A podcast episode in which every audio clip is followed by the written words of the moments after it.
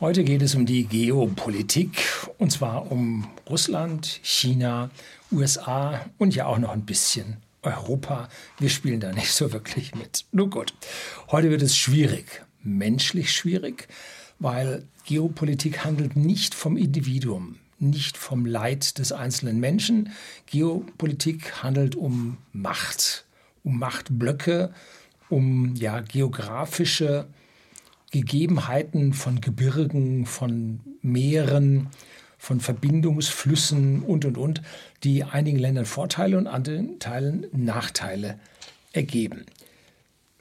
Ich persönlich halte das Wohlergehen des Individuums für absolut dominant, für weitaus stärker als das Überleben eines Kollektivs oder einer Nation. Ja, ich fühle mich als Globalist und habe also hier nichts mit Nationen zu tun, sondern es geht mir und den einzelnen Menschen, wie es ihm auf der, auf der Welt wohl ergeht.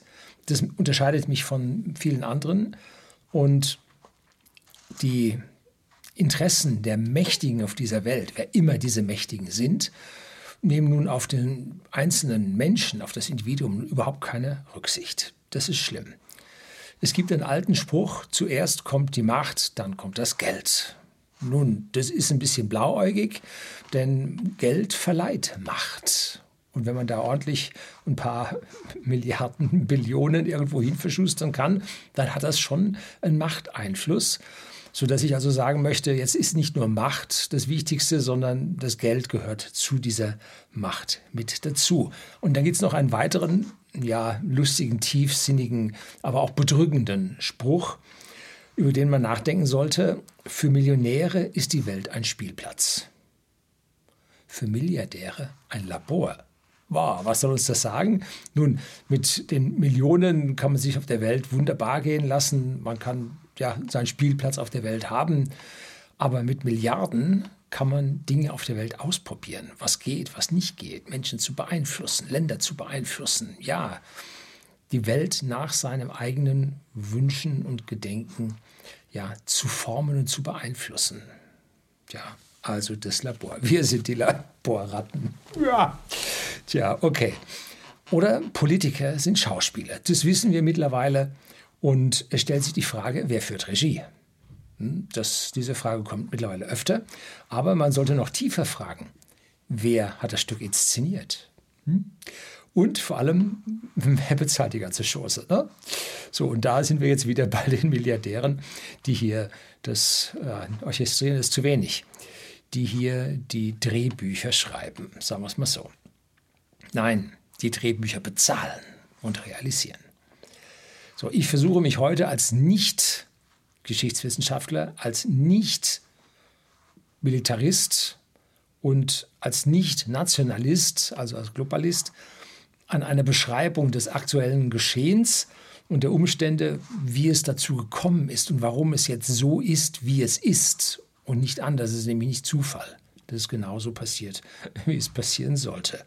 So, jetzt genug der Verschwörungstheorien. Jetzt kommen wir zu den Basics Geopolitik. Bleiben Sie dran.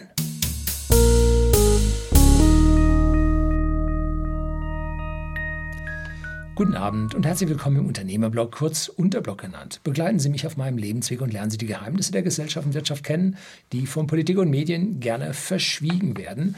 Und ein paar Geheimnisse habe ich ja Ihnen schon in meinem Buch Allgemeinbildung rübergebracht. Aber diese Geopolitik, über die ich heute hier erzähle, die ist also in diesem Buch leider nicht vorhanden.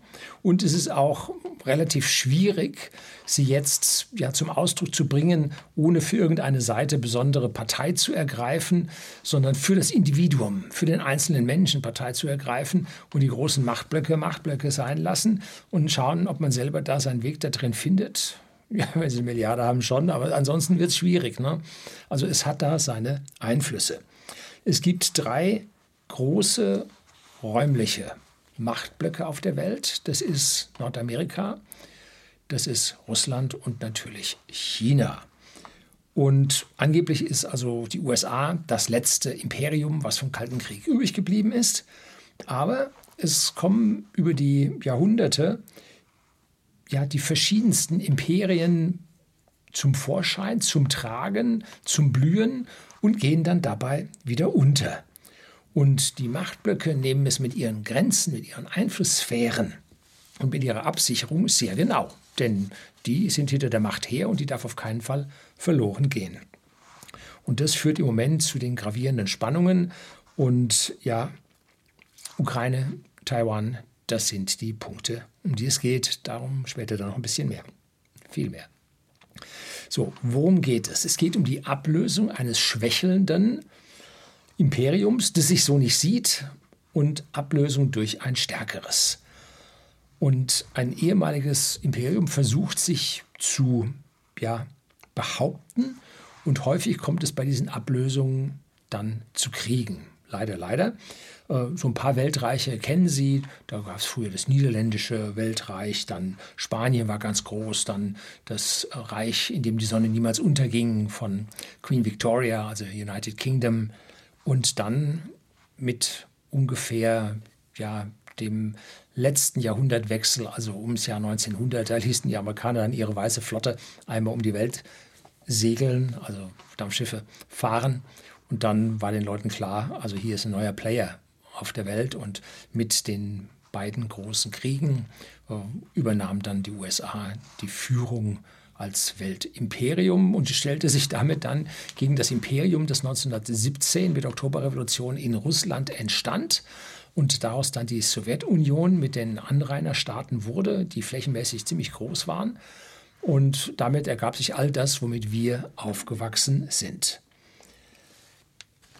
So wirklich zähle ich die Sowjetunion zu diesen Imperien nicht dazu, weil sie durch ihre Anlage als Kommunismus nie eine wirkliche Chance hatten, weil da drin die Menschen nicht nach vorne streben, sondern ja, sich um sich selber kümmern müssen, weil nicht genug da ist und weil damit der Rubel nicht eine Weltwährung war, wie es der Dollar jetzt immerhin noch ist. Gerade im Moment aber über Öl, Gas, Kohlelieferungen, gerade durch eine neue Verrechnungswährung aus den ja, aus dem Nicht-Dollar-Raum ähm, beginnt abgelöst zu werden. Ganz ein Dorn im Auge der amerikanischen Administration.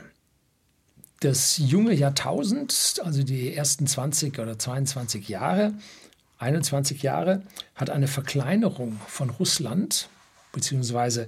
der Ex-Sowjetunion gesehen, und zwar zugunsten des US-Imperiums mit seinem europäischen Brückenkopf, wenn man es so nennen will, die sich zusammen ja, in die NATO zusammengeschlossen haben und politisch durch ja, EU, Europa und so weiter äh, repräsentiert werden und damit zusammen die westliche Welt, die Golden Billion an Menschen darstellen, also die goldene Milliarde an Menschen, denen es auf der Welt ein deutliches Stück besser geht als dem Rest auf der Welt. Das ist das, wo die Menschen sagen, ja, das ist richtig, mir geht's gut, ich finde das toll und äh, ich stehe dann auch dahinter. Wenn nun dann das Einkommen, kommen wir gleich dazu, oder das Vermögen dann absackt, dann wird die Zustimmung zu solchem Verhalten dann doch etwas schlechter werden.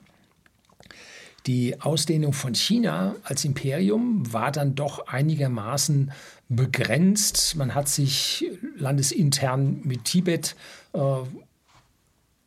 erfolgreich dagegen gewehrt, dass die sich da abspalten mit den, ich glaube, die heißen Uiguren oder so. Ne? Auch da hat man sich gewehrt, hat das zusammengehalten. Und nach 99 Jahren Pacht sind dann Hongkong und Macau an China zurückgefallen. Und damit war dann der westliche Brückenkopf auf dem ja, Reich der Mitte dann auch zu Ende.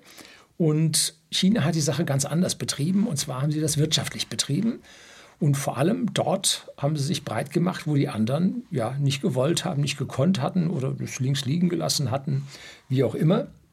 Und zwar haben die sich in Afrika ganz schön breit gemacht. Und ich habe mal eine Zahl gehört, ich habe es jetzt nicht kontrolliert, müssen Sie selber googeln, dass sich 50 Prozent der großen Häfen Afrikas unter den Nagel gerissen haben. Ja, die haben sich auch äh, in Europa breit gemacht. So ist meines Wissens der Hafen von äh, Athen, Piräus der ist, glaube ich, auch mittlerweile bei den Chinesen gelandet. Ne? Und entlang ihrer Seidenstraße, die dreigeteilt ist, wo es also eine einen Seeweg gibt mit der Seidenstraße. Da sind dann auch etliche Häfen. Ich glaube, in Pakistan haben so ein dickes Ding da reingesetzt und, und in Sri Lanka, äh, der Hafen sitzt, glaube ich, auch in chinesischer Hand. Und äh, da haben die sich also breit gemacht. Dann gibt es die Eisenbahnverbindung nach Europa rüber und dann noch die Straßenverbindung durch sehr, sehr unwegsames Gelände, durch Anrainerstaaten und äh, die kommt dann irgendwo über boah, Ungarn oder so, kommt die dann zu uns rein. Und am langsamsten geht es bei uns. Ob das politisch ist oder unsere deutsche Großprojektunfähigkeit, möchte ich jetzt an dieser Stelle nicht behaupten. Und dieses große Infrastrukturprojekt hat China mit seinem Welthandel ja extrem vorwärts geholfen. Und wenn man dann jetzt so in Afrika auf irgendeinen desorganisierten Staat stößt oder vielleicht sogar chaotisch, dann schiffert man da ein paar äh, tausend Chinesen rein, die bauen dann da einen riesen Container-Terminal-Hafen hin. Der wird dann auch ordentlich eingezäunt, ordentlich Sicherheitskräfte. So, und dann brummt die Geschichte und das geht in einer Geschwindigkeit, da kann man kaum zuschauen. Und die Bevölkerung hat was davon, weil Infrastruktur gebaut wird. Es gibt auf einmal Straßen, weil ja diese Container zu dem Hafen müssen. Das können auch die lokalen Menschen verwenden und nicht mehr die im Regen aufgeweichten Gravel Roads, sondern ordentlich asphaltierte Straßen. Und dann haben sie auch angefangen in Djibouti, glaube ich. Ja, Djibouti ist das am Horn von Afrika. Da haben die Chinesen dann auch ihren ersten Militärstützpunkt in Afrika errichtet. Ich weiß nicht, ob es schon einen zweiten gibt. Ich meine, das wäre der erste. Und da haben sie 1000 Soldaten Minimum drin. Und das haben sie gemacht, um den Seeweg zu sichern gegen die Piraten. Ja, macht Sinn, konnte niemand ablehnen. Haben auf jeden Fall da jetzt einen militärischen Stützpunkt in Afrika drin. Und der Westen nun, was ich so vom Westen beobachte, der kümmert sich nun nicht wirklich um Afrika, sondern ja, sorgt dafür mit seiner Entwicklungshilfe, dass die heimische Industrie äh, ihre Entwicklungsindustrie dann dort rein liefern kann. Und so richtig vorwärts mit den Staaten, hm, die Hälfte klappt, die Hälfte klappt nicht. Auf jeden Fall ist Afrika an der Stelle ein bisschen zurück. Ich halte das, was wir in Afrika gemacht haben, für viel zu wenig. Ne? Ein bisschen rückständig. Russland hat sich dort, äh, oder sagen wir mal lieber die Sowjetunion als Vorläufer von Russland, hat sich da in Afrika total äh, den Schiffing eingezogen, wie man hier in Bayern sagt. Die haben nämlich versucht, ihren Kommunismus auf die Welt zu exportieren, Kommunismus forever. Und das war nicht von Erfolg gekrönt. Die haben es also in Somalia, Mosambik, Äthiopien und in Angola indirekt über Kuba versucht. Und es wurde ja nur angenommen, wenn man gleichzeitig Geld dorthin mitgeliefert hat. So zum Beispiel damals in Ägypten. Da haben also dann nachdem äh, die Kolonialmächte, da Frankreich, Großbritannien, dort weg mussten, haben also dann die Sowjets dort fleißig übernommen, haben dann einen Staudamm gebaut und so weiter. Aber gedankt haben die Leute es ihnen nicht mit dem Kommunismus. Das hat also an der Stelle nicht funktioniert. Und als dann so 90, 92 dann die Gelder versiegten, dann begann auch alles kräftig nach Süden zu weichen. Und es wurde dann schlimm und so richtig chaotisch wurde es dann für die Länder. So, China, wie gesagt, macht das besser und versucht dort die Wirtschaft hochzuziehen. Und dass die Kommunistische Einheitspartei da vielleicht noch andere Ideen hat, das merkt man jetzt in Afrika erstmal so nicht. Ne? Sondern die Chinesen haben massive Vorteile über diese Handelsstützpunkte und die einheimische Bevölkerung hat auch ein paar Vorzüge davon. Ne? Das ist das Übliche von Neokolonialismus, wenn man ihn gut macht, dass beide Seiten was davon haben und der Stärkere hat mehr als der Schwächere. So, Jetzt blicken wir zuerst mal auf die Landkarte Chinas, damit wir diese Geopolitik ein bisschen besser verstehen. Vor der Küste Chinas liegt im übertragenen Sinne ein US-Flugzeugträger mit einem Haufen Stützpunkte, wo die Amerikaner alle zu Hause sind. Geht im Norden los mit Japan, Südkorea, Taiwan, die Philippinen und dann dahinter noch eine zweite Nachschubkette in Anführungszeichen, äh, Guam, Hawaii. Da ist also ganz schön aufgefahren worden, um bis dicht vor die Küste von China äh, seinen Einflussbereich auszuweiten. Wie gesagt, es gab da früher noch die westlichen Brückenkopfe, Hongkong und Macau, aber die sind dann weg. China ist eingezwängt und deshalb reibt sich das alte Imperium USA mit dem neuen Imperium China direkt an dieser Grenze und besonders im südchinesischen Meer. Da hört man ja immer wieder, was da los ist. Und Interessant ist auch, seit dem Wechsel in Neuseeland und Australien auf linke Regierungen die aufflammenden Handelskonflikte mit China. Also aus meiner Sicht dreht da wieder einer dran. Oder was Europa für die USA im Westen ist, sind Australien, Neuseeland im Südosten. Ne? Da bringt man also dann die anderen äh, räumlichen Gebiete da in gewisse Bedrängung. Und China lässt an dieser Stelle nicht locker, ganz bestimmt nicht. Und die haben sogar den Ring jetzt durch, schon durchbrochen und haben mit den äh, Salomonen, Salomoninseln, die liegen so 1000 Kilometer nordöstlich von Australien, oder sind es 1500, ich weiß nicht genau. Und mit, die haben mit China ein Sicherheitsabkommen geschlossen. Ja, interessant. Und sofort war der Westen, also mit Protestnoten und so weiter, hoch und unsere Staatsmedien und unsere sogenannten Qualitätsmedien sprachen also davon, dieses Abkommen als umstritten zu bezeichnen. Ne? Von Seiten Chinas und den Salomoninseln war das überhaupt nicht strittig. Ne? Von unserer Seite aus war das strittig. Aber sie haben diesen Flugzeugträgerverband vor der Küste von China halt dann übersprungen, raus zu den Salomonen. Allerdings, meines Wissens, wurde dort ein militärischer Stützpunkt noch nicht errichtet. Ja, werden wir sehen. Das ist, Geopolitik sind Salamischeibchen-Methoden. Hier ein bisschen, da ein bisschen, da muss man wieder zurückweichen. Hat nicht ganz geklappt, dann probiert man es an der anderen Stelle wieder. Und wer irgendwo auf dem linken Fuß erwischt wird, Peng, der hat es dann an der Stelle ein Stück weit erwischt. Wie steht es jetzt um Taiwan? Wir sehen ganz dicht dran und wird von China aus als zum chinesischen Reich zugehörig betrachtet, weil dort damals bei der Kulturrevolution über Mao ein General, war das nicht Chiang Kai-shek? Ich weiß es nicht mehr so genau, äh, dort mit der Armee nach Taiwan sich zurückgezogen hat und diese Insel gegenüber dem damals sehr, sehr schwachen Kommunismus hat verteidigen können. Aber die Chinesen sagen, das Ding gehört uns, das hat uns schon seit tausend Jahren gehört, das kriegen wir wieder. Äh, muss nur abwarten. Und ich glaube, dass Taiwan langfristig nicht zum Westen gehalten werden kann. Hm. Es gibt da verschiedene Szenarien. Das erste ist militärisch, dass die sagen, hier Raketenpolitik, wir machen da mal ein dickes Manöver und aus diesem dicken Manöver heraus schlagen wir jetzt mal zu. Hm. Eine Möglichkeit. Die zweite Möglichkeit ist, dass Taiwan sich freiwillig Rot-China anschließt. Das habe ich gerade verzweifelt nach dem Namen gesucht. China anschließt. Und zwar gibt es da Umfragen und ein erstaunlicher Prozentsatz der taiwanesischen Bevölkerung, vor allem der Jungen, ist für einen Anschluss an China. Und wenn man sich dann anschaut, was da an täglichen Flügen zwischen Taiwan und China hin und her geht und was da an Warenstrom hin und her geht, hm, ne, die fliegen dann darüber und finden dann in China ein Land vor, was genauso weit entwickelt ist wie sie selber. Hm? Und dann sagen sie, ja, warum denn nicht? Ne?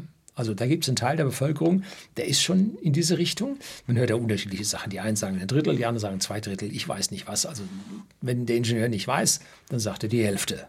So, kann richtig sein, kann falsch sein. Egal. Und das Dritte ist dann ein wirtschaftliches Erfordernis, wenn auf einmal Taiwan wirtschaftlich sehr, sehr schlecht dasteht, dass die dann sagen, also wir machen das, weil es uns einfach anschließend wirtschaftlich besser gehen wird. Das ist die andere, die dritte Möglichkeit. Und wir sind bei unseren Hightech-Computern zu 95 Prozent von Taiwan abhängig. Als größtes äh, Taiwan Semiconductor Corporation. Ja, so ähnlich heißt die. Und da habe ich keine Aktien von, ist mir eine viel zu heiße Kiste. Ne? Und aktuell laufen massive Anstrengungen, diese Produktion nach USA zurückzuholen. Und wenn die Beziehungen zu China ganz schnell, ganz aktuell sehr frostig würden, dann würde auf dem chinesischen Festland Foxconn schwer in Bedrängnis kommen. Und Foxconn ist ja eine taiwanesische Niederlassung in China drin. Und die stellen zum Beispiel die ganzen Platinen oder das iPhone überhaupt her und dann iPad und Platinen für die Apple Computer. Und wenn dieses Ding nicht mehr funktioniert, dann war es das mit Apple. Ne? Dann war es aber auch ganz viel mit der westlichen Welt, weil dann nämlich Taiwan auch nicht mehr richtig funktioniert und dann von Taiwan auch diese anderen Hightech-Chips zu uns nicht mehr kommen. Und der M1-Chip von Apple wird zum Beispiel auch bei Taiwan Semiconductor Corporation hergestellt. Heißt die so? Ich blende es ein, wie sie richtig heißt. So. Das ist also eine ziemliche Gefahr für unsere westliche Welt. Und da, das ist unsere Achillesferse. Wenn die dort nicht mehr wollen, dann können, kann unsere, äh, wie soll ich das sagen, unsere Wirtschaft nicht mehr prosperieren, weil einfach der Nachschub an Computern und an Hightech fehlt. Ähnliche Probleme sehen wir mit Südkorea, wo also ein Großteil der Computerplatinen, Motherboards herkommt. Also auch da Riesenproblem. Auch äh, Chipfertigung, also Memory-Fertigung, nicht Prozessoren, sondern Memory-Fertigung. Auch da kommt eine ganze Menge daher. Samsung, äh, Riesenanteil dieser ganzen Flash-Drives, ne, NVMEs. Richtig schwierige Geschichte. Also wenn es da an der Stelle funkt, dann bricht bei uns die Hightech-Industrie. Also dann können Sie jede Menge von der Cloud und so weiter vergessen. Ne? Also das ist sich keiner bewusst, wie massiv unsere Abhängigkeit von diesen Flugzeugträgerstaaten nun hier im Westen tatsächlich ist. Richtig schwierig. Worum geht es denn im Ganzen oder sollte es im Ganzen gehen? Es sollte darum gehen, den Wohlstand auf die Welt zu bringen und ihn mehr oder weniger gleichmäßig nach Leistungsbereitschaft der Menschen auf der Welt zu verteilen. Das wollen die Menschen, das will ich auch. Die Sowjetunion musste sich damals in Afrika mit Geld einkaufen, sonst hätten die nicht mitgemacht. Ne? Und als die Mittel versiegten, hörten die damit auf, wandelte sich das kommunistische Chaos in das totale Chaos in Failed States. Und das haben mittlerweile die bündnisfreien Staaten verstanden und lassen sich nicht mehr auf diese Art und Weise beliebig ausbeuten. Also das findet langsam ein Ende.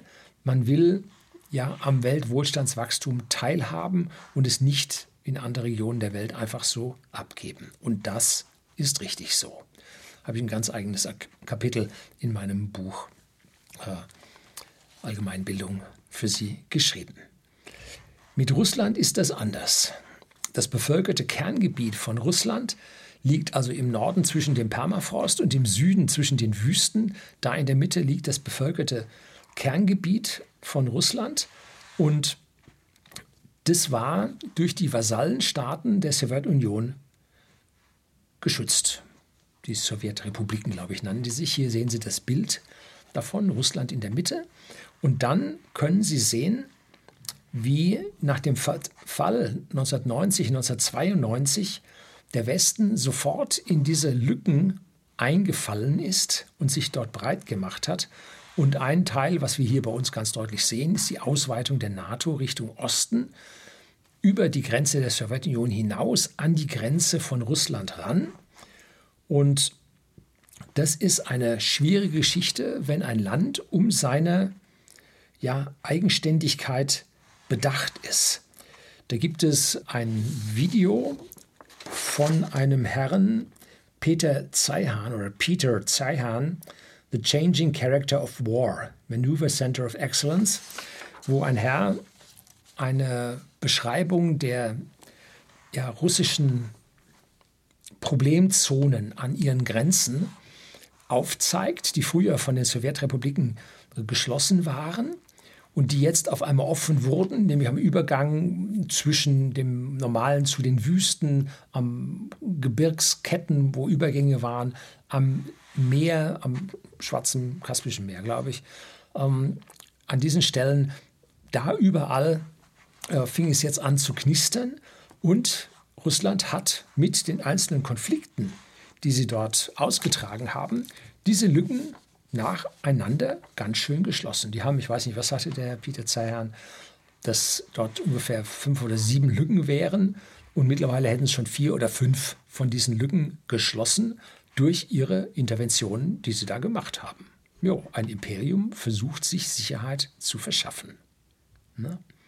Achtet nicht auf die Menschen, achtet auf das Imperium und dann gibt es dabei dann auch schon Tote. Ne? Ganz schlecht fürs, äh, fürs Individuum, gut fürs Imperium. So, die Mongolei, vier Millionen Einwohner auf dieser Riesenfläche, die Sie hier sehen. Da gibt es jetzt mit China ja seit Jahrzehnten Ruhe. Und da gibt es ja auch mittlerweile ein Abkommen zwischen Russland und China. Glaube ich, kommen wir später noch ein bisschen zu. Und dann Kasachstan als Riesenland, 19 Millionen Einwohner. Und da gab es 2022 Unruhen, und zwar so richtig, ne? mit Aufständen und so weiter. Und dann haben die Friedenstruppen vom OVKS äh, da eingegriffen und Überraschung, zwei Drittel dieser Soldaten waren wohl Russen ne? und haben dann dafür Frieden gesorgt. Und da gab es Schießbefehl und da gab es ein paar hundert Tote und ein paar tausend Verletzte. Und dann waren diese Aufstände niedergeschlagen und dann war diese Lücke wieder geschlossen. Georgien jetzt schon weiter drüben im Westen, 4 Millionen Einwohner. Und 2008 gab es da, Überraschung, einen Fünf-Tage-Krieg. Hm? Und da war dann nachher wieder Ruhe. Waren die Russen fünf Tage drin und haben da mal klar Schiff gemacht. Ne? Und interessant ist, aktuell Deutschland und USA sind von Georgien die größten Entwicklungspartner. Ja, was die da unten wohl machen. Ja, das, was sie vorher auch gemacht haben. Ne? Da wird es dann nicht so einfach werden, wenn ich hier dann höre, ja, Georgien ganz toll auswandern, super Entwicklungsmöglichkeiten und so. Jo, das wäre mir dann doch ein bisschen dicht an den Pulverfässern dieser Welt. Ne? Also wäre jetzt nicht meins. Und dann Tschetschenien ist jetzt nicht eine Sowjetrepublik, sondern eine autonomische russische Republik. 1,2 Millionen Einwohner nur, jo, und dort zwei Kriege drin gehabt. Und das hat dann dort im Prinzip die Grenze auch wieder begradigt. Hm? Also ich will niemandem hier positiv oder negativ, so wie ich dem einen jetzt hier vorwerfe, dass er mit Waffengewalt hier versucht, seine Grenze zu schließen und seine Sicherheit herzustellen, so sehe ich das genauso übel an, wenn im Prinzip die NATO sich nach Osten weg verschiebt, immer dichter ran an ein, ich sage mal, ehemaliges Imperium, was das nicht so toll äh, sieht. Da muss man jetzt natürlich schauen, die Ausweitung der NATO nach Osten hat also relativ früh angefangen und in dem aktuellen Auseinandersetzung in der Ukraine, da haben NATO-Soldaten und NATO-Gerät 2021 ein gemeinsames Manöver in der blockfreien Ukraine durchgeführt. Das kann man schon als Konfrontation, als Affront sehen, wenn man da ein gemeinsames Manöver mit NATO-Truppen macht. Und dann meinen Sie, ach, das wäre jetzt gerade erst so gewesen. Das ginge erst nach der Krim 2015 los. Nee, es gibt einen NATO-Ukraine-Vertrag, der 1997 bereits abgeschlossen wurde, damals in Madrid. Und 2014 führte die NATO auch schon ein erstes Manöver durch, bevor die ganze Geschichte mit der Krim losging. Ne? Sieht man also Manöver, Peng, Krim kassiert. Manöver, zack, jetzt von Osten rein in die Ukraine. Also da sieht man, hier reiben sich zwei Imperien aneinander, um es mal ganz vorsichtig auszudrücken. Und dann kam 2014, nach diesem Manöver, kam Trump ran und dann war Schluss. Dann war Ruhe. Dann konnte dann der Hunter Biden seine Tätigkeit in der Ukraine nicht fortsetzen, was er als Sohn des Vizepräsidenten vorher konnte. Und da war dann Schluss, da ist ein Laptop aufgekommen und so weiter. Also gerade scheint es dem Herrn Hunter Biden gerade gewaltig an den Kragen zu gehen. Da werden auch selbst äh, die der Präsident ihn nicht mehr so wirklich schützen können, weil die äh, Richter in der USA äh, direkt gewählt werden und hier nicht von der Administration abhängig sind. Ne? Also da könnte es ganz schön rund gehen. Werden wir dann sehen. Und als dann Trump wieder weg war, dann kam das nächste Manöver in der Ukraine und dann konnte es erst äh, 2021 und dann konnte es erst richtig losgehen. Also hier diese Indizien, ja, ich glaube, die Demokraten in den USA, die sind dann hier an dieser Stelle schon ein bisschen äh, ihr Imperium am Aus am Weiten. Ne? So, aktuell wurde von Macron in Frankreich der Beitritt von Schweden und Finnland zur NATO unterzeichnet. Oh, was hat der Macron damit zu tun? Nee, es muss jedes Land der 30 NATO-Staaten muss hier das verabschieden und unterschreiben. Und wir Deutschen, ja, was machen wir Deutschen? Ja, wir haben schon längst unterschrieben, ist ja ganz klar. Ne? Wir haben also im Juli 22 für den Beitritt von Finnland und Schweden gestimmt im Parlament. Da hat also nicht die Bevölkerung abgestimmt, sondern mal wieder unsere äh, Schauspieler, Entschuldigung, unsere Politiker. Und es gab nur eine einzige Gegenstimme, also einzige Fraktion der Gegenstimmen, und zwar waren das die Linken. Sogar die Alternativen haben mit dafür gestimmt. Jetzt hätten ja eigentlich die anderen dagegen stimmen müssen, weil mit den Alternativen zusammen kann man ja nicht abstimmen. Wir erinnern uns an Thüringen. Äh, ne. kommt auf an, wer die Stücke schreibt, ne? wer hier Regie führt. Da kann man dann auch mal mit den anderen abstimmen. Keine Frage. So, kleiner Scherz. Also, wer, sich, wer der amerikanischen Sprache mächtig ist, sollte sich dieses Video von Peter Zeihan, The Changing Character of War, wirklich mal ansehen. Ich gebe Ihnen den Link unten in die Show Notes zu diesem Video. Es ist alles nicht so kompliziert, wie Ihnen die Medien weismachen wollen. Und hier ist es schwierig und da ist es schwierig und so weiter. Wenn Sie diese Imperien, die geopolitisch miteinander streiten, und um die Vorherrschaft kämpfen, das Wort darf man ruhig verwenden, sich anschauen, dann fällt das alles Ihnen wie Schuppen aus den Haaren. Ne? Nicht Schuppen von den Augen, sondern nun gut. Und das Geschehen macht alles vortrefflich Sinn, passt alles zusammen, da ist kein Zufall dabei. Und unsere öffentlich-rechtlichen Medien erzählen dieses nicht. Diese Zusammenhänge muss man sich schon selber herausfinden oder muss er sich im Internet zusammensehen. Ne? So. Und wenn Russland die NATO nicht komplett an ihrer westlichen Grenze haben wollten, mussten sie jetzt agieren. Sie mussten. Ne? Sonst wäre es ihnen da die NATO auf die Pelle gerückt. Und so hat im Prinzip der Westen einen sehr, sehr geschickten Schachzug gemacht. Der hat die Grenze von der Ukraine äh, versucht, hier mit NATO-Truppen zu bestücken, auch wenn es jetzt nicht klappt. Sie haben zwei andere Länder im Norden geschafft und eine ganz lange Grenze zu Finnland.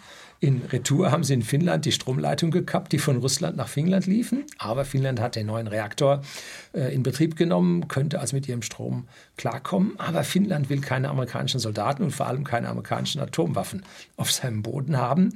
Ich weiß jetzt nicht, was hinter den Türen dort verabredet wurde, ob Finnland und Schweden will das gleiche hier das haben oder erreicht haben oder ob dann am Ende sollten ja auch keine US-Truppen auf Ex-DDR-Gebiet stationiert werden.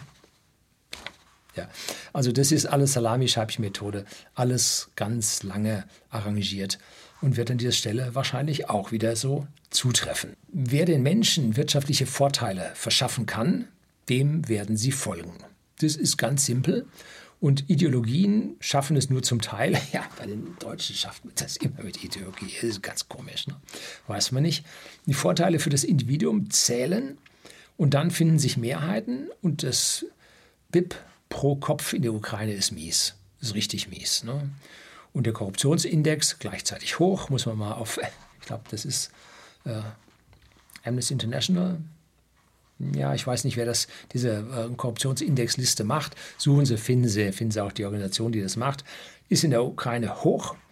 Und das bedeutet, das Geld, was in der Ukraine erwirtschaftet wird, fließt hin zu wenigen. Weil Korruption bedeutet immer die Bevorteilung einiger weniger gegenüber der großen Masse.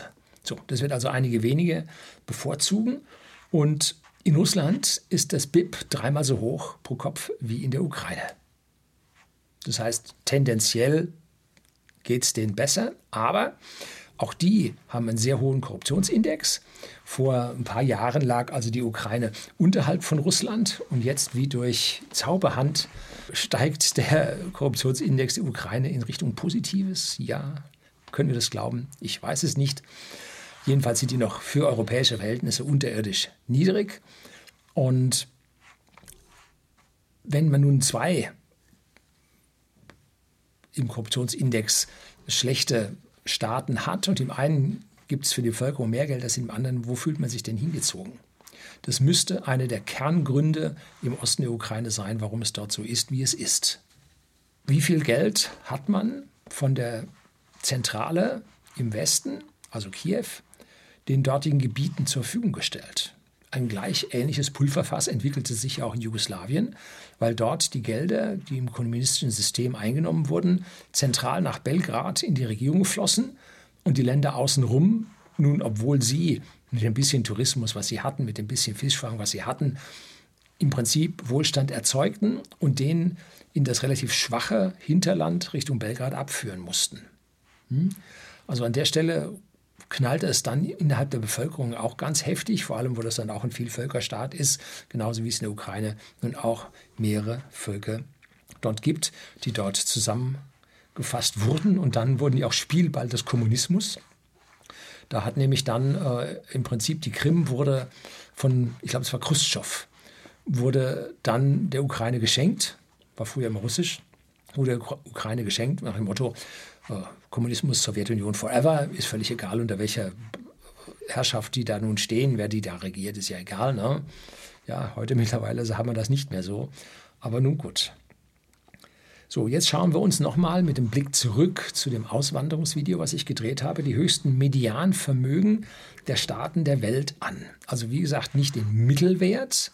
Der Mittelwert bedeutet komplette Einkommen der Bevölkerung geteilt durch die Köpfe. Da ziehen die Milliardäre das Durchschnittseinkommen ganz schön hoch. Ne? Nee, sondern wir machen den Median. Das bedeutet, die Hälfte der Bevölkerung hat mehr und die andere Hälfte der Bevölkerung hat weniger. Das führt zu einem weitaus, ich sage mal in Anführungszeichen, treffenderen, gerechteren Mittelwert, in der Bevölkerung an Vermögen. Und jetzt schauen wir uns mal an, wer das ist. Das ist hier aus, von der Credit Suisse, von ihrem Wealth Report. Link dazu finden Sie auch unten in der Beschreibung. Und die Länder, in denen es den Menschen am besten geht, liegen in Europa, in Neuseeland, Australien, Down Under und in Kanada. Hm. So, sowie den handelsstarken asiatischen Staaten Stadtstaaten, Hongkong, Singapur, Taiwan und Korea.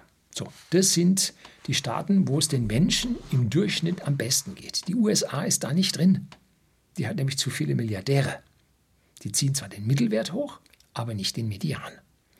So, und jetzt können wir sagen, im Prinzip die Staaten alle haben am Ende auch die höchsten Mittelwerte, bis auf die USA, die kommt dann an führender Position noch mit dazu. Ne? So, da sieht man, wo diese Reichsten der Reichen in hoher Anzahl leben, nämlich in den USA. Was passiert jetzt, wenn die Konflikte an der Grenze von Europa zunehmen? Hm? Östlichen Grenze von Europa zunehmen. Und wenn Australien und Neuseeland ihre größten Handelspartner, China, verlieren, hm? das, was die linken Regierungen dort jetzt gerade mit Fleiß betreiben, wenn der globale Handel in Summe reduziert wird. Denn wir reden ja von Deglobalisierung, das ist wichtig, das ist gut und so. Nein, ist es nicht. Für den Menschen ist es schlecht. Nämlich die genannten Länder mit den hohen Medianen, die werden massiv verlieren. Das heißt, die Menschen in diesen Ländern werden ärmer werden. Und wir auch. Und Deutschland, wir sind sowieso nicht auf der Liste. Ne? Pff, ganz vergessen. Ne? Jetzt nicht, weil wir, äh, weil wir so viele Milliardäre hätten und so. Nein, auch wenn man dann die, die, äh, die Mittelwerte nimmt, auch überhaupt nicht auf der Liste. Überhaupt nicht zu sehen. Wir gehören hier zu den Ärmsten sowieso in der Eurozone. Äh, also da kommen wir nicht, nicht drauf. Ne? Das gibt es eine EZB-Untersuchung, habe ich ein extra Video zu gedreht, finden Sie auch unten in der Beschreibung zum Video. Na, egal für mich, wer, wo, warum anfängt und welchen Grund er dafür findet, am Ende sorgt er dafür im Ergebnis, dass der Wohlstand sinken wird. Und das ist einfach schlecht. Das sollte man nicht tun. Das ist gegen den Menschen. Und zwar alle samt von diesen, die hier miteinander da rummachen. Ne? Wer wird gewinnen? Hm? China.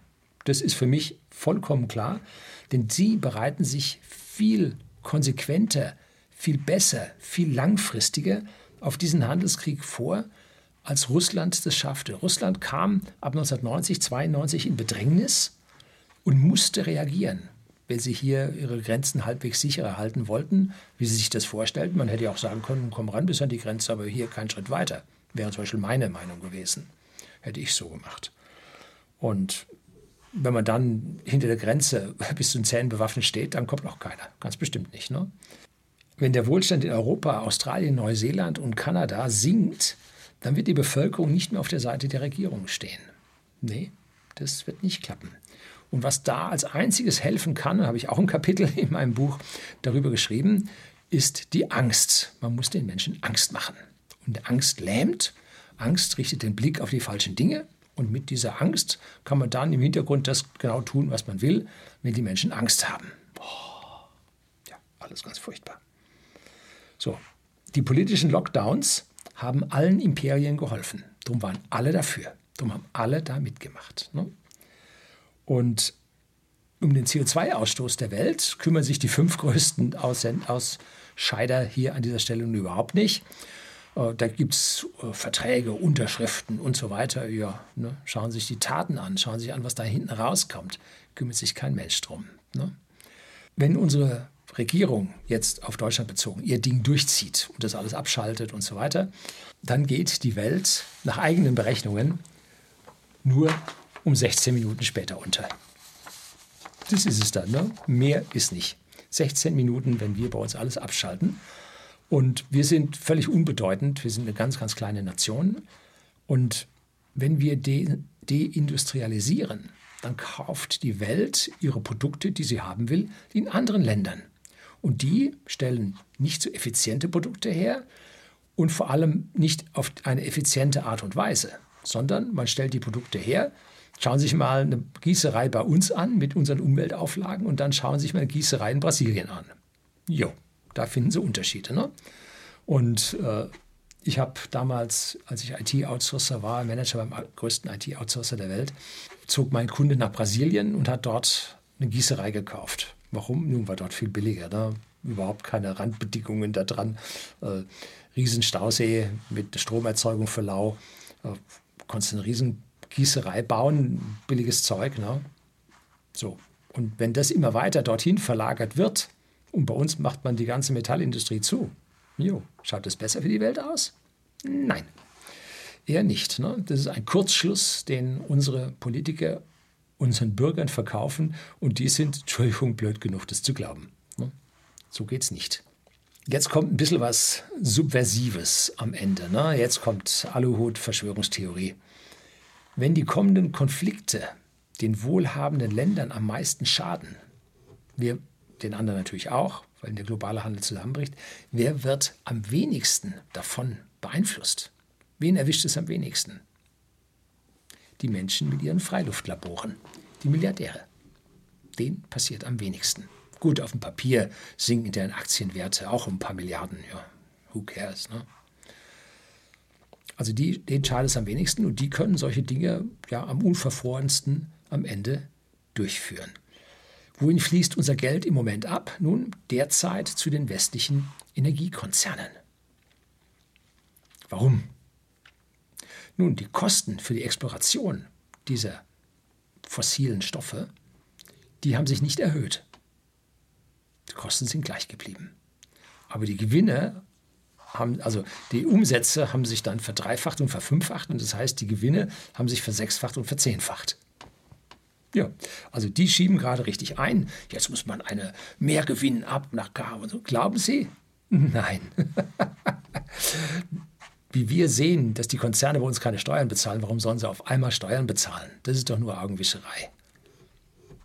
Multinationale Konzerne, die buchen ihnen Kosten rüber ins Land, was diese äh, Dinge aufbauen will. Und wenn man sie dann nicht drum rumlassen will, dann drehen sie einen Hahn ab und dann werden sie schon zu Kreuze gekrochen kommen. Also das können Sie vergessen. Also da fließt das Geld hin. Und wohin ist das Geld der vergangenen zwei Jahre geflossen? Ja, Sie wissen schon, wohin, zu den Pharmakonzernen. Und davor, davor in die Hände der Klima-NGOs und ihrer CO2-Zähler, da Al Gore als ja, erster Klimamilliardär der Welt, ehemaliger Vizepräsident der USA. Ne? Und auf jeden Fall weg von den einzelnen Menschen hin zu den entsprechenden Organisationen und Konzernen. Und all diese Stakeholder und deren Helfershelfer versuchen händeringend und krampfhaft alle diese Abflüsse, die man einmal angelegt hat, weiterlaufen zu lassen. Es geht jetzt ja nicht, dass man jetzt sagt, ist alles vorbei, jetzt kriege ich kein Geld mehr. Nee, jetzt muss man daran kämpfen, dass diese Ertragsströme, dieser Cashflow, Follow the Money, dass man den aufrechterhalten kann. Und CO2-Abgabe, ganz, ganz prima. Wunderbar. Ne? So, ein Blick in die Zukunft. Die Welt wird ärmer werden, weil sich die Handelswege verlängern. Hm? Wenn wir Kohle aus Australien beziehen, weil die nicht mehr nach China geliefert werden kann, ist die dreimal länger unterwegs. Man braucht dreimal so viele Kohlefrachter und das kostet mehr Investitionen, mehr Geld dafür. Das gleiche, wenn man mit Gas in USA, wenn man Gas in den USA fördert und jetzt das verflüssigt mit dem LNG-Terminal, und dann hat man da schon mal mindestens ein Viertel weg von der Energie für die Verflüssigung. Und dann schippert man dies lange über den Ozean bis zu uns. Und dann muss man es wieder erwärmen. Und wenn man dann da die Prozesskälte nicht brauchen kann, muss man nochmal extra Energie fürs Erwärmen aufwenden. Also ist nicht ganz so einfach. Um, anstatt hier nun das billige Pipeline-Gas bei gebauten Pipelines, wo die Investition schon getätigt wurde, jetzt muss man noch neue Investitionen für diese Tanker ausgeben. Ne? Also das wird richtig teuer. Und in den USA beginnt auch schon das Murren, weil nämlich bei denen dann die Preise dort steigen für ihr Gas. Das ist also äh, Normalsprit, Regular. Und da sitzen sie jetzt schon bei 5 Dollar die Gallone und das sind 2 Dollar mehr als noch vor einem Jahr. Also da wird auch gemurrt. Wann immer die Menschen zu sehr murren, weiß die Politik, jetzt dürfen wir nicht weitermachen. Sonst wird es für uns gefährlich. Ne? Kommen wir gleich nochmal ein bisschen dazu. Ähm, der Killer ist jedoch die Versorgung der Welt mit Hightech-Chips. Hm? Und zwar die kommen aus Taiwan und der Werkbank China, die die dann in Produkten verarbeiten. Und versiegt dort der Strom, fällt hier alles in die Stagnation oder sogar noch schlimmer in die starke, starke Rezession. Und wir werden also in den kommenden fünf Jahren eine starke Verlagerung dieser Chipproduktion in den teuren Westen sehen. Da sind die Randbedingungen teurer, da ist das Personal teurer und damit werden diese Chips dann teurer werden. Und also für eine Verbilligung der Grafikkartenchips müssen Sie das nicht unbedingt glauben. Ein bisschen ist runtergegangen.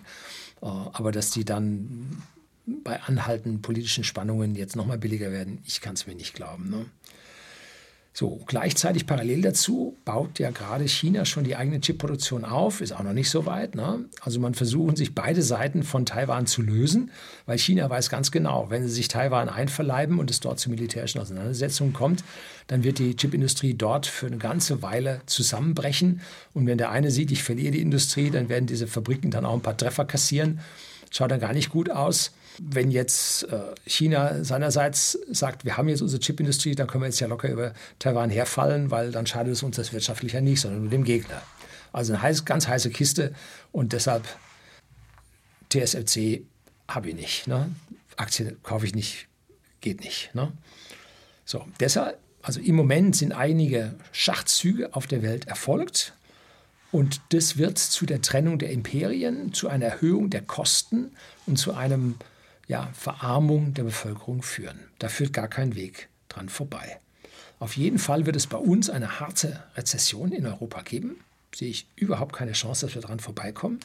Und dann kommt es mit einer hohen Wahrscheinlichkeit zum Versagen des Euros, über den ich ja auch schon mittlerweile eine ganze Zeit lang spreche. Und ich bin ja in den ersten zwei Quartalen von 2023, dass es da ziemlich rund geht mit dem Euro. Die Inflation steigt ja mittlerweile ganz schön. USA liegen wir schon bei knapp 10 Prozent. Ich vermute mal, dass wir jetzt im August dann auch langsam in die 9, reinkommen. Man wird dann versuchen, das eine oder andere an Inflation da rauszurechnen, dass man sagt, ja, die Inflation ohne Energie äh, kostet ja also ohne Strom und fossiler Energie ist ja nur um 3, so viel gestiegen. Alles halb so schlimm. Ne? Aber beim Bürger, es kommt darauf an, was bei ihm in der Kasse überbleibt. Ne? Und da schaut es für November, Dezember schon ganz schlecht aus. Und mit jedem Vertrag, der zu Ende, der ausläuft und wo ein neuer abgeschlossen wird, grätscht es dem Bürger also dermaßen in die Parade mit gestiegenen Energiepreisen, dass das also furchtbar für die Bürger werden wird und unsere Inflation dann zum Jahreswechsel dann mit Sicherheit, also ich persönlich lehne mich aus dem Fenster und sage, zum Jahreswechsel zweistellig. Ganz bestimmt. So, die USA werden anfangs noch halbwegs unbeschadet dort rauskommen, weil der Dollarraum nicht so hoch verschuldet ist wie der Euroraum. Der Dollarraum ist nicht nur die, das Festland USA mit seinem BIP, sondern auch alle Länder, die den Dollar als Leitwährung, als Weltreservewährung anerkennen, die ganzen Ölländer, die in Dollar abrechnen, alle die gehören mit dazu. Und dass sich jetzt gerade eine neue Leitwährung versucht zu etablieren, die außerhalb der USA auch mit arabischen Staaten, aber vor allem den asiatischen Staaten sich bildet, um hier Öl und Gas abzurechnen, ist natürlich das Kennzeichen, wie ich am Anfang sagte, mit den Imperien sind auch die Währungen, die Weltreservewährungen gewechselt. Ist das ein weiterer kleiner Baustein dazu, dass sich hier ein Wechsel des Imperiums ankündigt und damit auch die Weltreservewährung wechselt? Würde ich jetzt in Renminbi investieren? Hm, dazu sehe ich die ganze Sache viel zu äh, nicht volatil, viel zu kämpferisch zwischen den einzelnen Beteiligten, dass dann auf einmal ein Umtausch verboten wird und dann hängen sie da auf ihren äh, Reservewährungen drauf und kommen nicht ran, können nichts machen, werden enteignet und, und, und. Also sehe ich extrem kompliziert, würde ich da an der Stelle nicht reingehen. Russland und China haben vor dem Einmarsch in der Ukraine anlässlich der Olympischen Winterspiele in China ein Abkommen unterzeichnet, das sich gegen die Ausweitung der NATO auf Kosten anderer Länder ausspricht. Das war eine ganz deutliche Note, die da 2021 erfolgte. Und auch wurden die Energie- und Rohstofflieferungen im Austausch gegen Hightech-Waren dort in diesem Abkommen beschlossen. Und China hat sich dann gleich aufgestellt und hat gesagt, wenn ihr uns von euren westlichen Lieferungen abschneiden wollt, uns in den Boykott mit einbeziehen wollt, dann kriegt ihr in Retour aber auch einen, den ihr nicht gesehen haben wollt. Ne? So, also an der Stelle äh, funktioniert der Handel mehr oder weniger und China ist genauso wie der Russe. Der Russe ist am Gas am Zündeln und China ist im Prinzip in den Lockdowns von seinem größten Hafen in Shanghai äh, hier genauso am Zündeln. Ne? Also da sieht man, pass auf, hier kein Schritt weiter, geht jetzt gerade los. Ne? Dann in Retour fliegt, fliegt Frau Pelosi, äh, die, äh, ich glaube, die Sprecherin des Repräsentantenhauses, eine ziemlich rote ja, ja sage ich jetzt nicht, äh, Dame, die ganz auf Kurs von Biden ist, wobei man sich fragt, auf wessen Kurs der Herr Biden ist. Wer hat, nein, das sei jetzt nicht die Sache mit dem Beamer, aber egal. Wer hat Frau Biden dazu Frau Biden, Frau Pelosi dazu getrieben, jetzt komme ich schon durcheinander, äh, dorthin zu reisen nach Taiwan? Ne? Und die Chinesen haben gesagt, jo, jetzt hauen wir mal richtig auf den Putz und machen hier mal Großmanöver bis vor die Küste von Taiwan damit ihr wisst, sowas macht ihr nicht ungestraft. Und aus so einem Großmanöver kann ruckzuck auf einmal dann auch mal ein kleiner Funke überspringen, was am Ende die Leute doch noch nicht wollen, weil die globale Trennung ist noch nicht so erfolgt. Ne? Also man ist noch zu sehr voneinander abhängig. Und aus meiner Sicht, hoffentlich bleiben die auch alle abhängig voneinander. Hoffentlich bleibt die Globalisierung. Das ist der Wohlstand für uns alle. Und wir im Westen haben nicht durch die Globalisierung gelitten. Ganz falscher Sprech von der Politik. Wir sind die Gewinner der Globalisierung. Man muss doch nur mal die Medianvermögen anschauen. Wir im Westen sind die Gewinner der Globalisierung. Wenn jetzt die Leute tönen und sagen, wir müssen die Globalisierung zurückführen. Nein, das ist das Schlechteste, was uns passieren kann. Ja. Die anderen wissen das, dass sie da das Falsche verbreiten, aber die, die zuhören, die meisten wissen es nicht. So. China ist aus meiner Sicht nicht so militärisch expansiv und die machen das mehr wirtschaftlich und sie wissen genau, wo ihre eigenen Schwächen liegen und deshalb gehen sie da wirtschaftlich vor. Russland konnte nicht warten, bis ihre eigene äh, Luftfahrtindustrie mit Zivilflugzeugen so weit war. Das ganze System habe ich ein Video über russische Luft- und Raumfahrt gedreht. Äh, der Boykott der Raumfahrtindustrie hat zu einem massiven Schaden in der westlichen Welt geführt, weil die russischen Triebwerke und die Europäer sind also damit völlig am Boden, weil die hatten nur billige Sojus-Starts, Ariane viel zu teuer. Ähm, und dann haben sie noch diese andere Rakete, äh, da ist ein russisches Triebwerk auch noch drin, also das steht alles, ne? geht nicht mehr. Und die Amerikaner, die haben wenigstens mit äh, SpaceX die Raketen am Laufen. Aber die anderen, wie sind Antares und so weiter, alles weg. Ne? Russische Triebwerke drin. Hm. Ja, da wurden sie auf linken Fuß erwischt, Fehler gemacht, müssen sie für leiden. Ne? So, wenn bei uns die Brownouts kommen und die Wirtschaft am Boden liegt, die Währung versagt, die Tumulte auf den Straßen ausbrechen, ja, Frau Ministerin Faeser hat da durchaus recht in ihren Befürchtungen, dann wird es Zeit für China, am Zaun der USA mal so ein bisschen zu rütteln sprich Taiwan. Ne? Denn dann werden auch die Krisen in den USA Fahrt aufnehmen. Biden ist auf eine Zustimmung von 36 Prozent runter nach den neuesten Umfragen. Und das sind 2,6 Prozent Punkte unter dem Wert von Trump, als er abgewählt wurde. Ja, Biden ist schon und hinter Trump zurück. Also macht einen ganz, ganz schlechten Eindruck dort.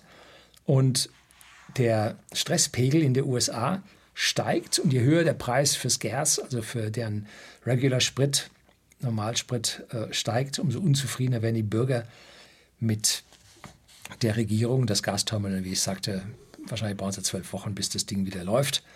Und dann sanken die Gaspreise wieder, weil jetzt LNG nicht exportiert werden kann. Und schon gab es ein höheres Angebot auf dem heimischen Markt. Die Gaspreise sanken und das fanden die Menschen gut. Ne? Das war ja auch der Grund, warum unter früheren Regierungen es ein Öl- und Gasexportverbot in den USA gab.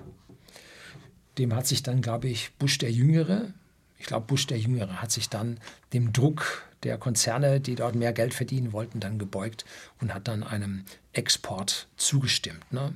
Vielleicht nehmen sie das wieder zurück, dass dann es keinen Export von USA mehr gibt, um die eigene Bevölkerung ruhig zu halten. Dann schaut es für uns richtig schlecht aus. Ne?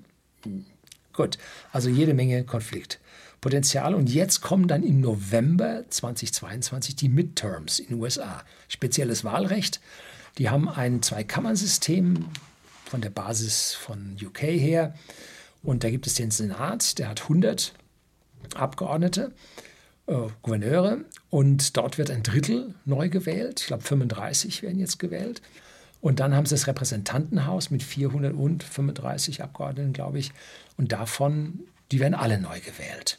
Und jetzt kann es durchaus sein, mit dieser schlechten Akzeptanz von beiden in der Bevölkerung, dass sich jetzt hier die politischen Verhältnisse umkehren und äh, Präsident Biden jetzt zu einer lame duck wird, wie es so schön im Amerikanischen heißt. Das heißt also eine lahme Ente, die nichts mehr durchbringt, weil im Repräsentantenhaus, Senat im Prinzip die Leute gegen sie stehen. Weil dort die Republikaner dann das Sagen haben und der demokratische Präsident kann nun gar nichts mehr machen. Kann ihnen durchaus passieren, weil sie einfach zu viel jetzt losgetreten haben, weil sie gesagt haben, ah, das, was bei Trump jetzt verloren gegangen ist, müssen wir jetzt alles auf einen Schlag machen. Und ja, you're woke, you're broke. Ja, also. Tja, die Ukraine wird aus meiner Sicht erst zu einer Lösung kommen, wenn die Midterms in den USA durch sind. Erst dann kann man mal über eine Lösung nachdenken. Erst dann wird es einen gewissen Druck auf die Administration, die beiden Administrationen geben, hier im Prinzip ein bisschen nachzulassen mit ja, ihrem Druck auf ihre NATO-Partner in Europa, wie auch immer. So, das geht jetzt ein bisschen tief ins Detail, muss man ein anderes Video drehen. Heutige Politiker treten nicht mehr zurück. Das geht nur noch mit Wahlen und dann kommt ein anderer Schauspieler nach oben. Äh, ja, werden wir dann sehen. Was ganz, ganz wichtig ist, ein kleiner Teaser fürs nächste Mal. Wir werden zu einer Nahrungsmittelkrise kommen. Da sollten wir uns dann auch darauf vorbereiten. Und auch hier Chinesen extremer Weitblick und der Rest der Welt. Hm, USA gut, Rest der Welt hm, nicht so gut. Ja, das soll es heute gewesen sein. Herzlichen Dank fürs Zuschauen.